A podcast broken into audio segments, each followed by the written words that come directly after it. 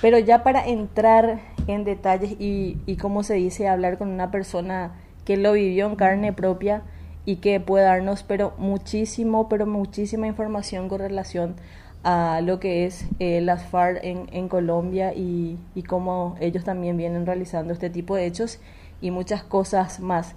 ¿Cómo estás, Erwin Hoyos?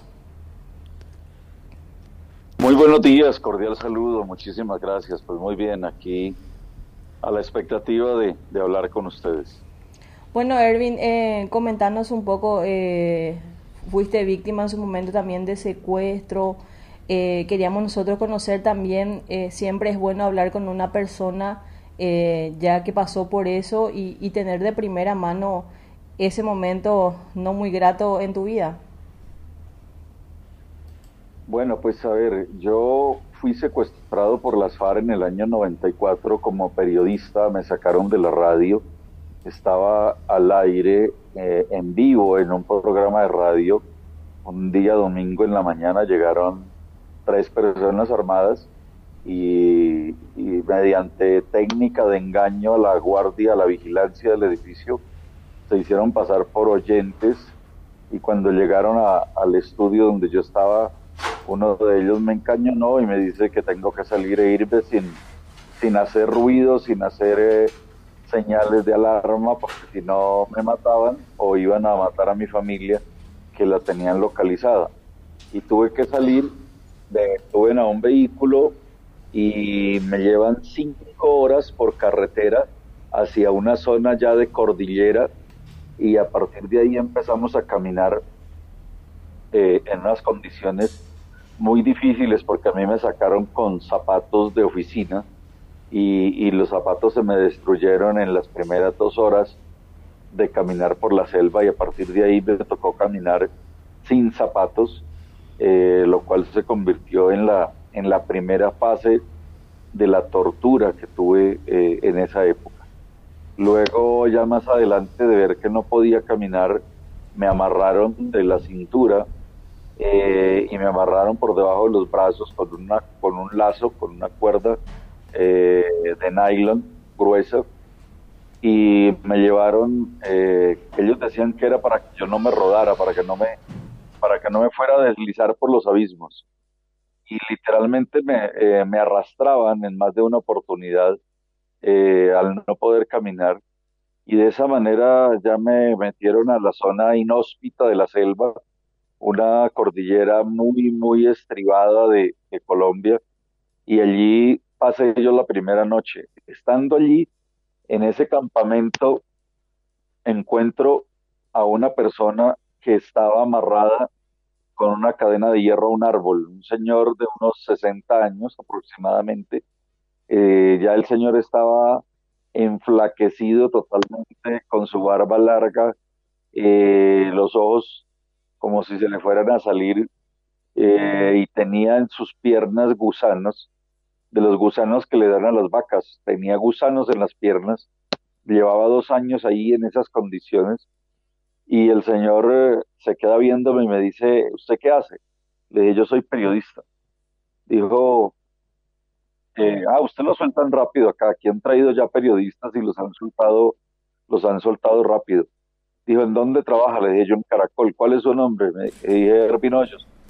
Y me dice él, ay, usted es el del programa de los fines de semana en la mañana. Usted ayer estuvo al aire hasta hasta las 5 de la mañana y después no, no continuó. ¿Qué pasó? Le dije es que a esta hora me sacaron.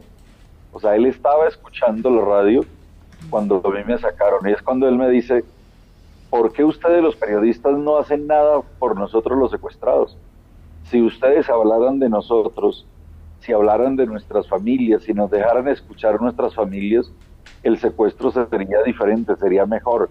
Esto es una tortura porque nosotros no sabemos de nuestras familias. Entonces yo le dije, si, si, voy, si yo salgo desde aquí, voy a hacer eso que usted me dice. Y, y ahí se convirtió en una promesa.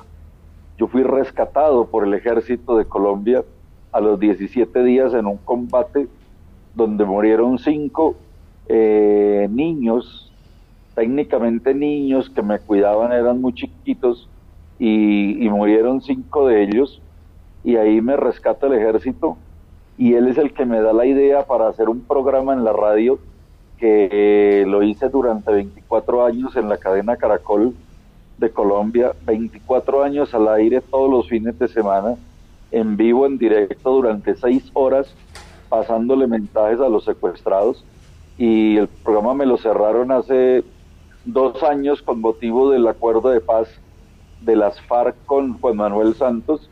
Juan Manuel Santos y las FARC declararon que ese programa era enemigo de la paz. Para ellos, hablar de secuestrados, pasarle mensajes a los secuestrados era ser enemigo de la paz.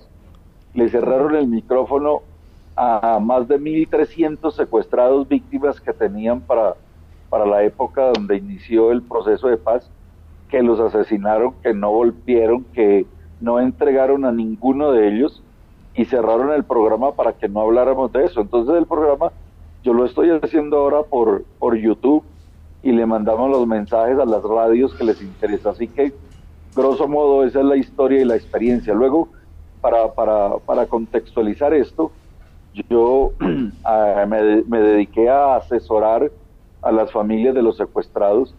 He llegado a asesorar más de 3.200 secuestros en la, en la fase de la negociación, con la colaboración con las autoridades para rescates sin riesgo y por el programa pues pasaron más de 24 mil casos. Entonces puedo eh, técnicamente decir que que puedo ser la persona que más experiencia tengo en este tema y he estado asesorando policía de, Argentina, policía de México y ejército en tema de rescate y negociación de secuestrados, en Venezuela, en eh, Somalia, eh, eh, en distintos países donde he estado como asesor de, de temas de seguridad en situación de crisis de rehenes y secuestrados. Ervin, tenemos tantas preguntas que hacerte respecto al secuestro, porque también nuestro país está siendo víctima de este flagelo hace varios años. Y para poner un poco de historia a esto, ¿desde qué, cuál fue el, en qué año ocurrió el primer secuestro en Colombia? Si es que tenés ese dato. El año 1977, el M-19, que es también otra guerrilla marxista-leninista eh, cometieron el primer secuestro de un señor conocido como Rafael Mercado, un empresario, un, comerciante muy importante para la época en Colombia. Y estos criminales lo secuestraron y, y lo llevaron a una, a lo que llamaban ellos las cárceles del pueblo, y allí le hicieron, supuestamente, le hicieron un juicio revolucionario porque no les pagaba las extorsiones le hicieron un juicio revolucionario y lo asesinaron. Qué terrible. Erwin, ¿y en algún momento eh, ellos, o sea, llegaste a conversar con ellos? Eh, ¿Cuál sería el fin de, que te secuestraran a vos? Bueno, el secuestro mío fue, eh, digamos, técnicamente de origen político, porque primero ellos decían que, el programa que yo tenía se llamaba Amanecer en América, era un programa de mucha audiencia. Eh, yo trataba temas investigativos, eh, políticos, denuncias de, de, las guerrillas, trataba todos esos temas y ellos decían que, que me tenían que secuestrar para que yo difundiera al regreso de mi secuestro, tenía que difundir una literalmente ideología de ellos, mm. comunicados subversivos y revolucionarios al país, a la sociedad y al gobierno. Y lo que querían también era condicionarme, condicionarme a que si yo no aceptaba, me iban a secuestrar mi familia, me iban a, a asesinar a mí y que yo tenía que volverme una, una ficha de ellos en medio del periodismo. O sea, ellos querían eh, a la fuerza convertirme en un periodista clandestino de ellos eh, que apoyara lo que ellos estaban haciendo. Eh, y eso, eso fue, entre comillas, todo el, objetivo que ellos se, se, trazaron conmigo. Por eso me secuestraron. ¿Y luego del secuestro tuviste amenazas, Erwin? Claro, yo empecé a hacer el programa Las Voces del Secuestro, o sea, yo me volví, ellos me secuestraron pensando que bajo la presión, bajo la sugestión, bajo la amenaza, me iban a, convertir en una ficha de ellos y, yo lo que hice fue lo contrario, convertirme en su, en su radical y contundente enemigo. Eh, por lo tanto, días después del secuestro ya me empezaron a amenazar. Eh, cuatro años después me hicieron un atentado y, me le pegaron 27 tiros al, coche, al vehículo donde yo me movilizaba. Eh, ahí hubo un enfrentamiento con ellos y la policía. Eh, mataron a uno de ellos, el otro quedó capturado. Después de eso me hicieron otro atentado al año siguiente, en el año 99. Luego en el año 2000 tuve otro atentado eh, también atentado armado.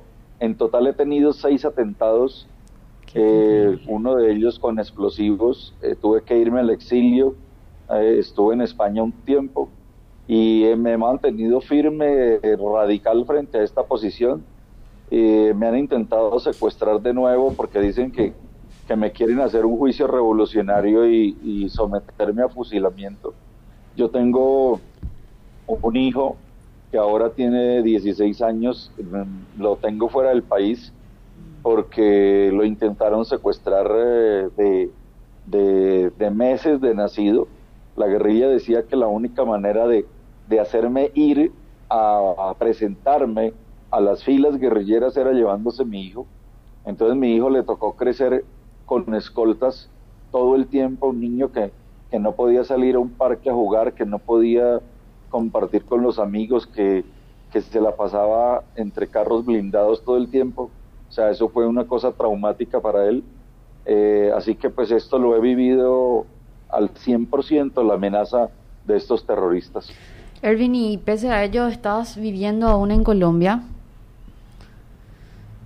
Bueno, eh, yo sigo en Colombia porque soy un convencido que tengo que luchar contra este flagelo que tengo que denunciarlos, que no puedo, con toda la información y la experiencia que tengo, no puedo irme, no puedo quedarme eh, de manera indiferente viviendo en otro país, sabiendo que, estos criminales quieren hundir mi país, quieren tomarse el poder. Yo soy tal vez uno de los más contundentes eh, enemigos de ellos y quien los visualiza como lo que son terroristas, secuestradores, narcotraficantes, criminales, eh, criminales de lesa humanidad. Y mi propósito es llevarlos a la Corte Penal Internacional. Yo estoy desarrollando el proceso probatorio más grande que existe en Colombia, sobre todo el accionar terrorista de estos criminales para llevarlos a la justicia penal internacional y demostrar que el reclutamiento de menores es un crimen de lesa humanidad que lo han cometido flagrantemente en Colombia con más de 40 mil casos de, niños que han reclutado, que los han convertido en criminales, que los han convertido en terroristas, que los han convertido eh, en, asesinos hasta de sus propias familias para que ellos no las vuelvan a ver. O sea que esto es algo que tenemos que trabajarlo unido con los demás países que han tenido el mismo flagelo y que estas guerrillas comunistas son las culpables de todos estos, estos problemas tan, tan crueles que han cometido con nuestra sociedad. Así que yo estoy preparando una denuncia internacional contra el Partido Comunista y llevarlos a, las, a, las, a los tribunales internacionales porque esa ideología es la que ha creado estas guerrillas criminales que se llevan a los niños para convertirlos en asesinos desde chiquitos. Ervin, ¿cuándo inició, o sea, la FARC desde sus inicios ya reclutaba niños o, o cuándo inició este proceso en el grupo?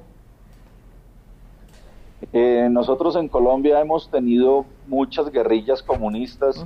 Eh, una fue el M-19. Eh, las FARC iniciaron en 1964 y desde el año 64 empezaron reclutando niños. El M-19 desde 1976 eh, empezaron ya la fase de reclutar niños. eh, el, MR, el eh, ejército guevarista revolucionario, otro, otra guerrilla comunista también se llenó de niños reclutados. Eh, todos estos grupos hemos tenido, como les digo, varias guerrillas. El ELN, que es una, es una guerrilla más de línea cubana, que se llama Ejército de Liberación Nacional, es otro grupo que se lleva niños desde los siete años, los reclutan. Así que eh, aquí hemos tenido este flagelo de, reclutamiento de menores desde 1964. estas guerrillas se han hecho, se han construido con niños criminales, desde muy chiquitos los convierten en criminales. ¿Y qué se hace con eso, Erwin? Eh, ¿Qué, como gobierno, cómo uno puede luchar en contra de ese reclutamiento? Porque aquí también en Paraguay estamos teniendo ese mismo inconveniente porque hay niños pertenecientes a la familia de estas personas y también indígenas que están siendo reclutados por este grupo criminal. Exacto, ellos, eh, eh, a ver, aquí el, el, problema es ideológico convertido en terrorismo. Ellos, la ideología marxista, leninista, maoísta y todas estas ideologías las convierten posteriormente en terrorismo. Y para ellos adoctrinar al niño es más fácil que, adoctrinar a un hombre.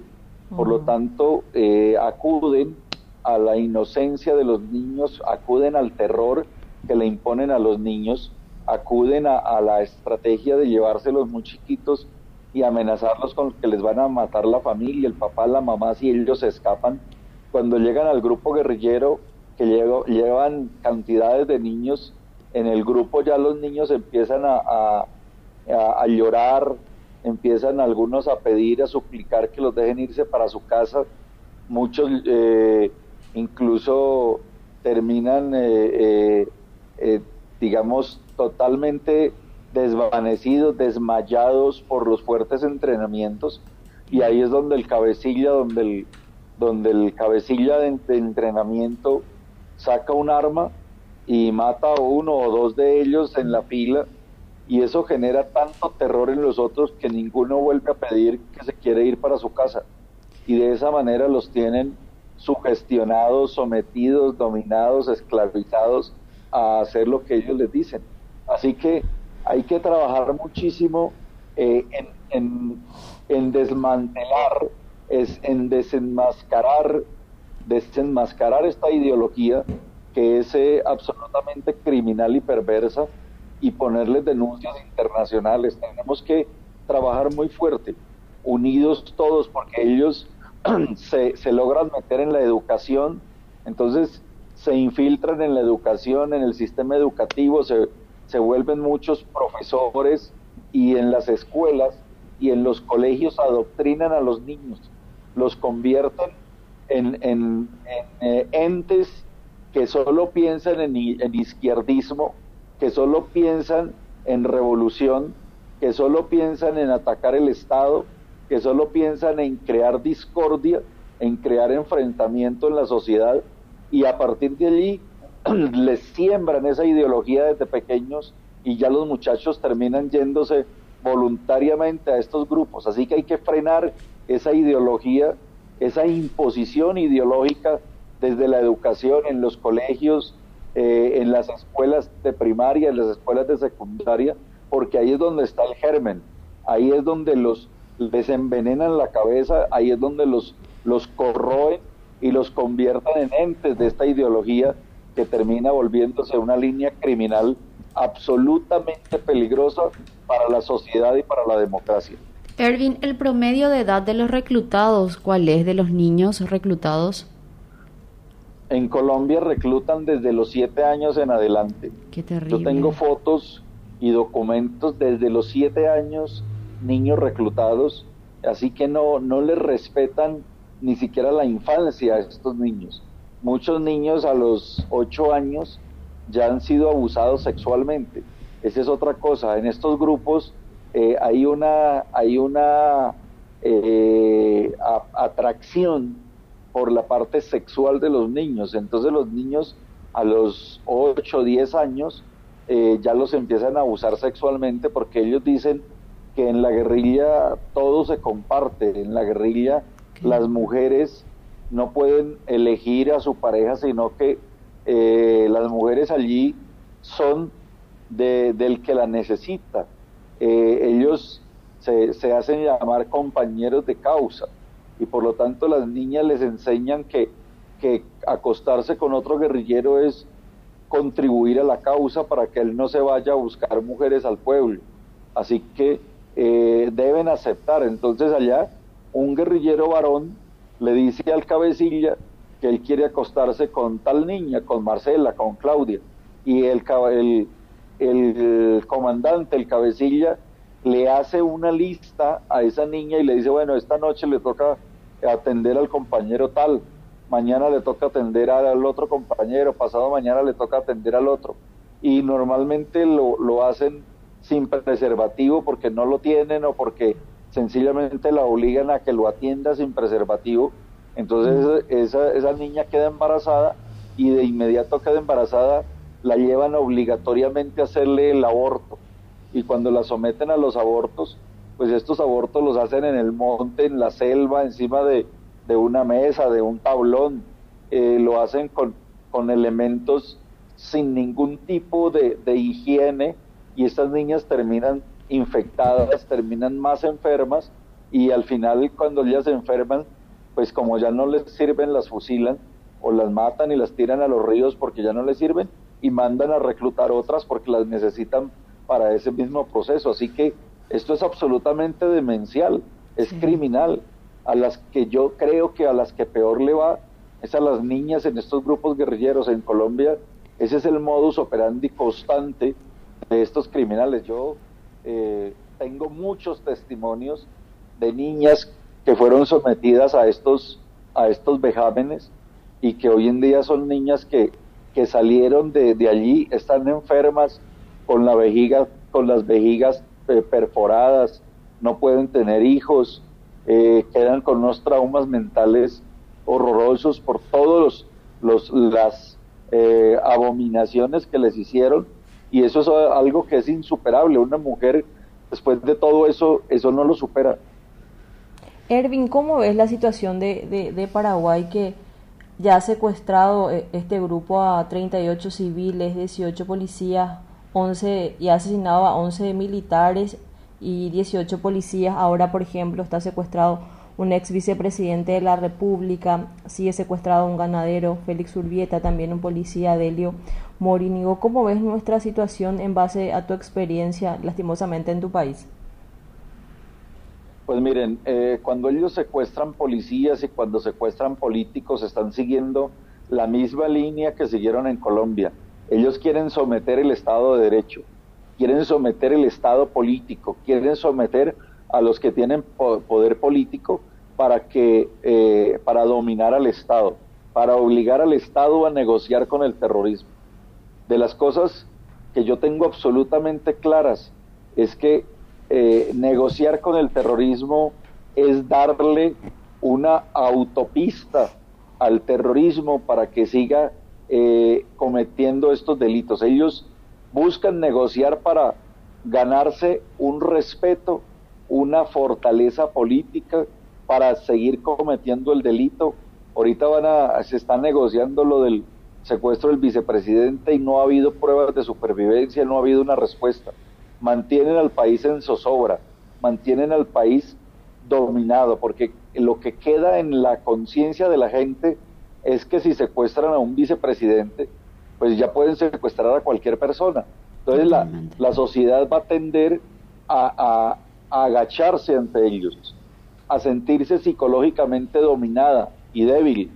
Por lo tanto, Aquí lo que se tiene que hacer es una estrategia eh, técnica muy precisa. No es prudente que yo hable de esta estrategia por un medio de comunicación, porque esto sería, esto sería darles eh, ventajas militares y terroristas a ellos. Así que yo estoy dispuesto a apoyar el gobierno, a apoyar las instituciones, a asesorarlos en, en, unas, en unas estrategias que se deben tener en cuenta para que esto no siga avanzando. El gobierno le toca actuar inmediatamente, pero actuar de una manera táctica, estratégica de poder doblegar y someter a este grupo terrorista. De lo contrario, van a someter y a doblegar al Estado, van a someter y a doblegar a los medios de comunicación, a la comunidad.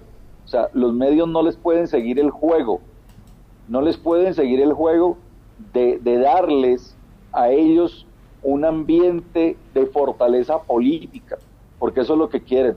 Ellos quieren reclamar un estado, un estatus político, quieren buscar un reconocimiento político y encima de eso deben tener políticos en el Congreso que les hacen el juego, deben tener políticos en distintos sectores de la sociedad que les ambientan la estrategia y deben tener medios de comunicación paralelos que también les hacen el juego a que el Estado debe negociar, a que el Estado debe someterse, al que el Estado debe acatar las instrucciones de ellos. Así que eh, aquí hay ya una estructura penetrada, infiltrada en la sociedad que le está haciendo el juego a estos criminales.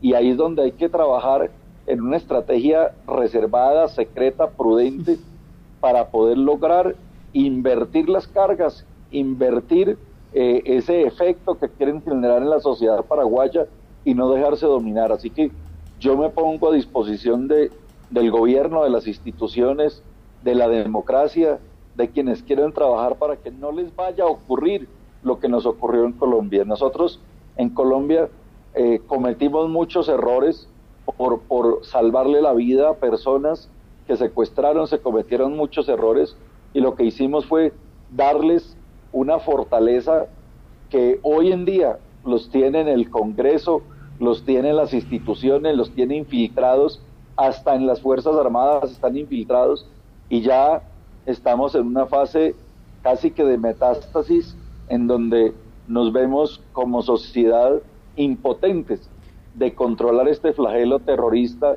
convertido en elemento político de izquierda, que lo único que ellos quieren con todo esto, lo único que ellos quieren es tomarse el poder, no les interesa otra cosa, tomarse el poder y meternos aquí el socialismo del siglo XXI.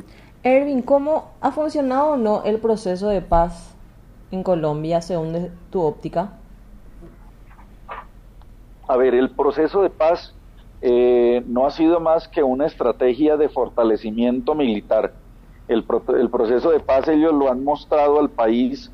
Juan Manuel Santos, que fue el que hizo el proceso de paz con las FARC, lo ha mostrado al país y al mundo como la panacea, pero estamos esas a puertas de que se tomen el poder definitivamente porque eh, no tuvieron un solo día de cárcel y los mismos que hace dos años o tres años o cinco años eran los más crueles y criminales asesinos y terroristas que pusieron carros bomba en, la ciudad, que dinamitaron muchas ciudades de Colombia, que secuestraron a miles de personas, hoy en día se pasean por las calles de las ciudades con 8 o 10 escoltas, son intocables, no se les puede decir nada y siguen promoviendo el alzamiento social contra el Estado.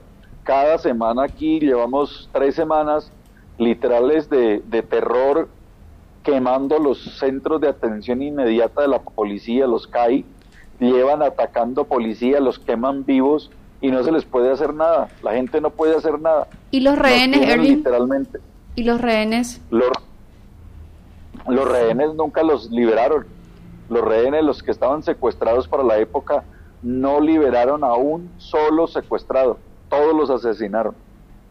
Qué bárbaro. ¿Y, y, y qué dice la familia? O sea, este proceso de paz, entonces, en síntesis, fue una liberación, digamos, eh, de solo los secuestradores, no así de los, los reclusos. Correcto, correcto, porque les dieron trato político, los convirtieron en líderes políticos y ahora ellos son líderes sociales que son intocables. No se les puede decir nada, no se les puede cuestionar, no se les puede llamar la atención. Yo soy el único de los pocos periodistas en este país que, que los llaman por su nombre, que todos los días saco denuncias e investigaciones contra ellos, que estoy eh, preparando un proceso muy grande para llevarlos a la, a la Corte Penal Internacional. De resto, ellos acá compraron los medios de comunicación. El, el presidente Santos, que fue el que firmó, repartió mucho dinero comprando los más importantes medios de comunicación, los pusieron a favor de ellos. Entonces ahora los medios de comunicación acá no les critican nada, les aplauden todo y los convirtieron en los símbolos de la paz cuando realmente lo que están haciendo es una guerra estratégica para la toma del poder. Todos los días acá hay insurrecciones sociales, grupos civiles que atacan la, policía, que atacan el ejército. Eh, anoche en dos pueblos atacaron la población civil y son ellos vestidos de indígenas, vestidos de campesinos, y entonces dicen que es la marcha social, porque en el proceso de paz lograron que, eh, que la constitución incluyera que lo que se llama protesta social no se puede rechazar, no se puede perseguir, hay que proteger la protesta social. Y resulta que con esa figura de la protesta social usan explosivos, usan ataques indiscriminados, queman policías vivos y han logrado adoctrinar a todos los jóvenes de los colegios que salen a tirarle piedra y a tirarles botellas con combustible a los CAI, a los centros de atención inmediata de la policía, y, son hordas muy grandes de personas que salen eh, envenenadas, cargadas de violencia, a atacar las calles, a atacar los negocios, a hacer saqueos, a hacer absolutamente de todo. Vandalismo eh, con, con terrorismo de primera escala, salen armados eh, entonces lo que han creado son literales eh, colectivos, colectivos de asaltos a los a la policía, a las autoridades, a, a las instituciones, a los supermercados, a los comercios, a todo, siembran el terror y no se les puede decir nada porque eso es protesta social, eso es marcha social. Entonces es una estrategia política para que el Estado no los pueda atacar y eso lo meten en la constitución. Ese es el peor error.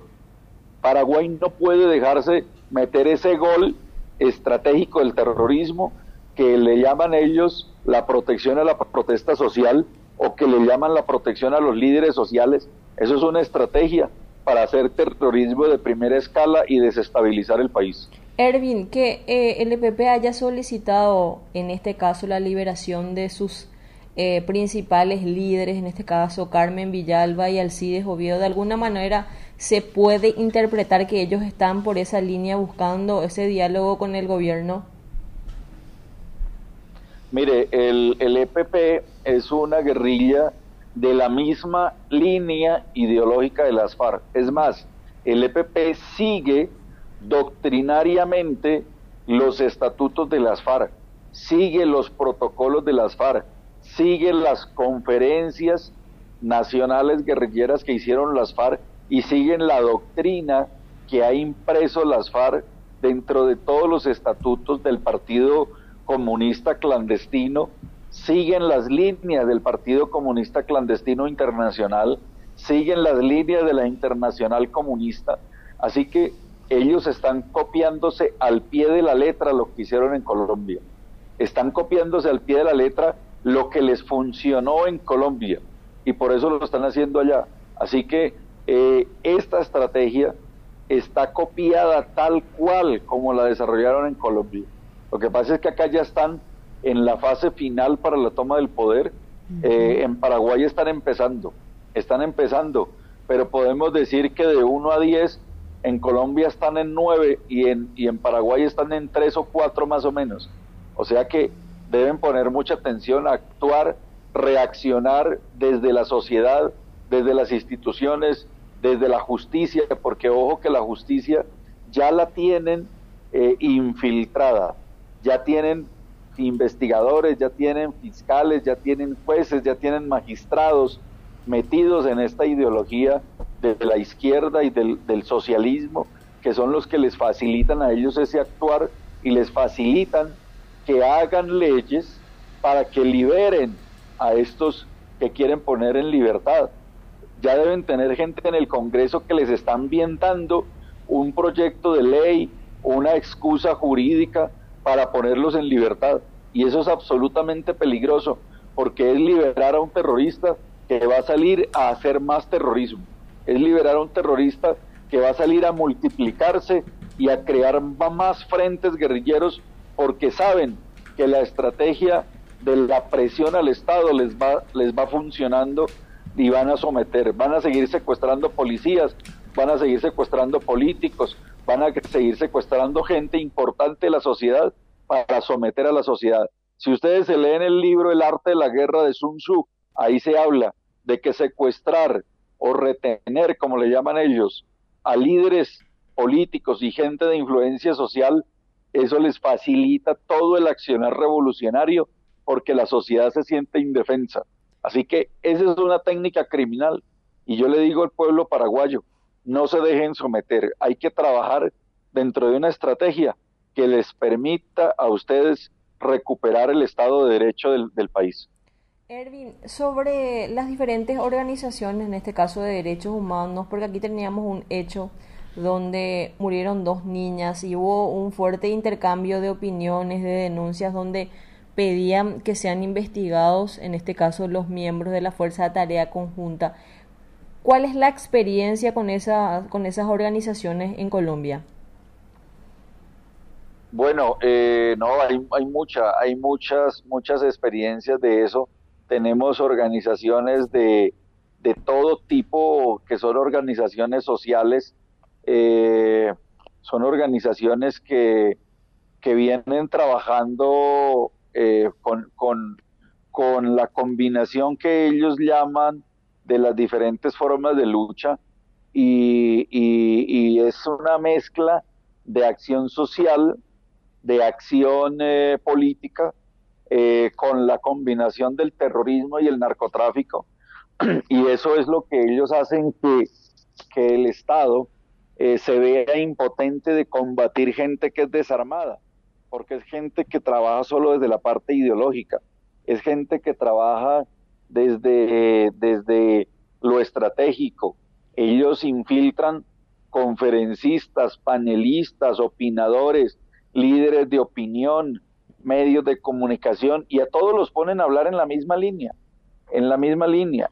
Así que eh, eh, vienen trabajando de una manera incansable, secreta, reservada, y el Estado no se da cuenta, la gente no se da cuenta, porque no conocen de esto. Hay que estudiar, hay que estudiar lo que es el Partido Comunista clandestino, saber lo que es, cómo actúan, cuántas organizaciones logran eh, organizar, cuántas y cómo son. Hay que poderlas identificar para saber contrarrestar esto y sobre todo ponerle mucha atención Ervin, finalmente también sobre el punto, eh, ¿cuántas familias o cuántas víctimas del secuestro tenemos en Colombia?